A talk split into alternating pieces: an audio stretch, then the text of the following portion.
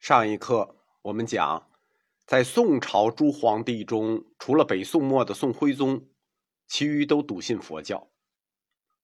宋朝的宗教政策叫三教一义，佛教、道教、儒教三教一体并重。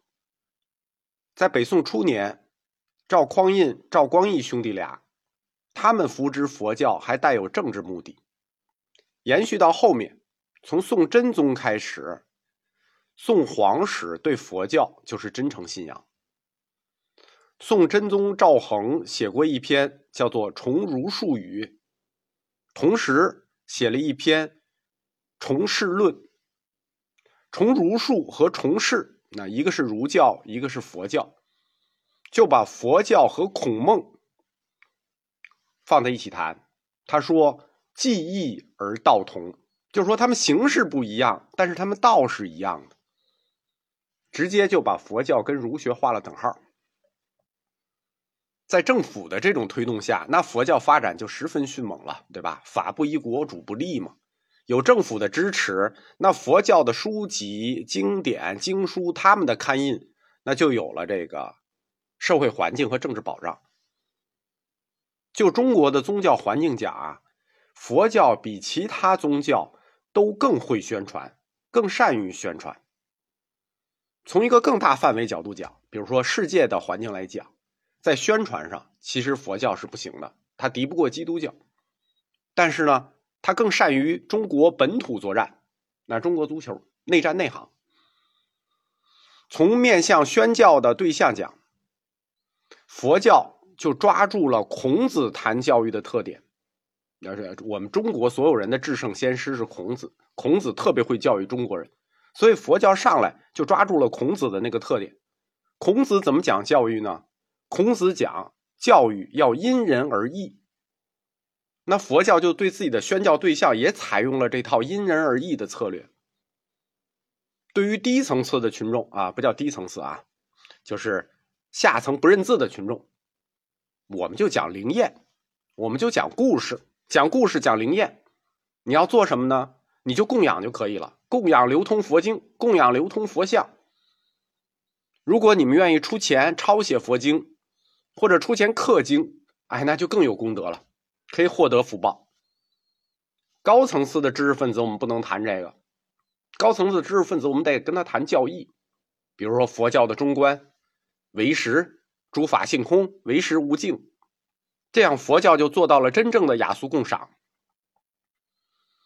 由于佛教特别善于宣传，在我们中国啊，所以施主很多。那施主有三种布施，施主就是布施主啊，三种布施：财布施、法布施、无畏布施。那一般人你做不了法布施，无畏布施就更谈不上了，只能做财布施，就是施舍钱财，刻佛经或者盖庙。佛教的施主遍布各个阶层，就中国各个阶层啊。往下可以是普通老百姓，往上可以是帝王将相，可以是皇上皇后。当然了，施主布施布施这个钱，它也是有一定条件的，不是说我拿钱来，你和尚你就拿去花吧，这不可能。一般情况，施主布施这个钱都是会指定一个用途或者大概一个范畴，比如说我建立寺院，比如说我刻经，比如说我布施僧众的日常生活，这它是有个范畴的。宋朝佛教，他要宣教的三个辅助条件都很成熟。第一个条件就是政府支持，那环境、舆论、政策都支持。第二个，印刷术很成熟，到宋印刷术就很成熟了。第三，国家富裕，施主众多。我们讲宋朝是全世界 GDP 那个总和第一。当时遍布国内的寺庙就成了刻印佛经。雕版的这个主要力量，以政府的大藏经开宝藏牵头，刊刻佛经，流通佛经，在宋朝就形成了制度化、规模化的趋势。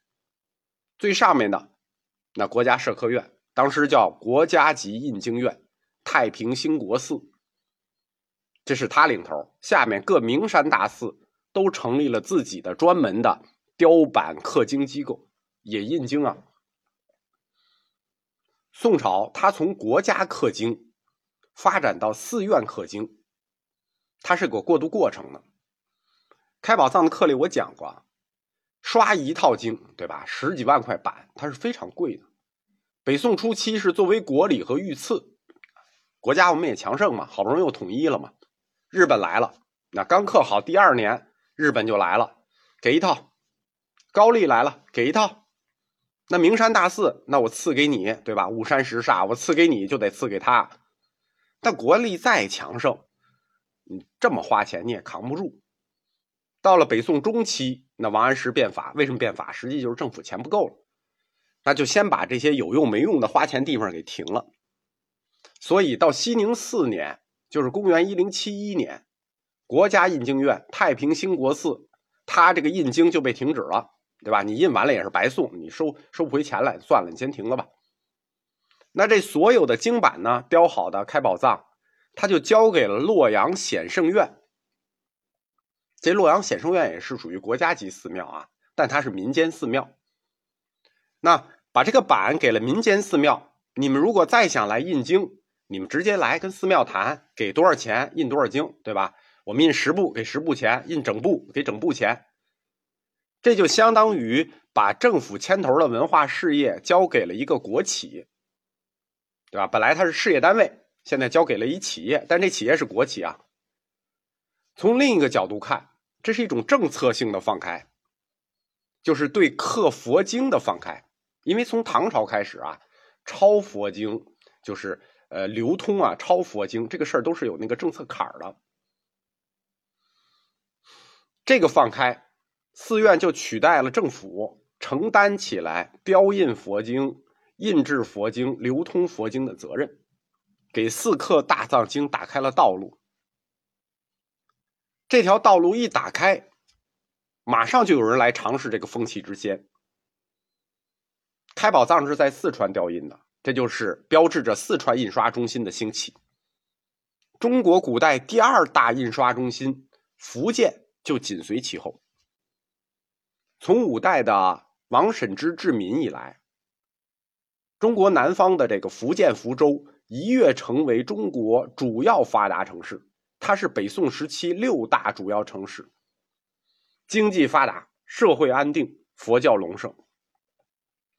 福建印刷中心是两宋书业、印刷业发达的主要动力，就是在两宋时期，福建是最发达的。那后来它其实一直挺发达，但是它的主要动力期在两宋时期。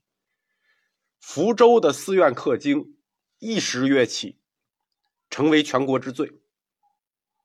福州有很多著名的大寺啊，开元寺、东禅寺、南禅寺、鼓山涌泉寺，这都大量的刊刻佛经。你包括涌泉寺，现在还有好几万块经版，他们不是仅仅刻几部经啊。中国最早的大藏经，福州一口气就出了两部，《崇宁万寿藏》和《毗卢藏》。后世我们的大藏经装本，实际都是仿的福州《崇宁万寿藏》，它可以说是佛经经折装的副本。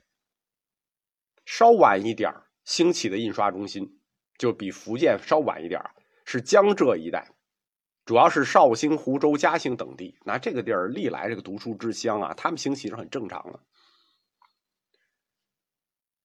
但是呢，这个江浙一带的，他们在北宋时期是没有这个福建兴盛的。到了南宋，对吧？因为南宋整个这个国家向南移了，北宋时期这个首都在河南，到了南宋，它就移到江浙一带了。所以江浙一带的这个印刷中心在南宋就非常兴盛，它的首都是杭州，它的需求中心也在江浙。延续到元代。那民间和寺院木刻佛经的这个风气啊，传下去了，依然极盛。元初就有耶律楚材在北京修这个大都弘法藏。元朝呢，还延续刻了南宋时期没有刻完的那个平江弃沙藏。他自己还刻了一个圆观藏，在杭州大普宁寺明教还刻了一套普宁藏，还有一套很有名的大藏经。是元朝刻的但是我没有讲过。就大藏经这门课里啊主要大藏经我都讲了但是还有一个非常有名的大藏经在元朝时期刻的我没有讲。元朝刻的我只讲了普宁藏因为元朝刻的这部大藏经它不是汉文的它也不是藏文的它是元朝刻藏的巨大成就。那它是什么呢？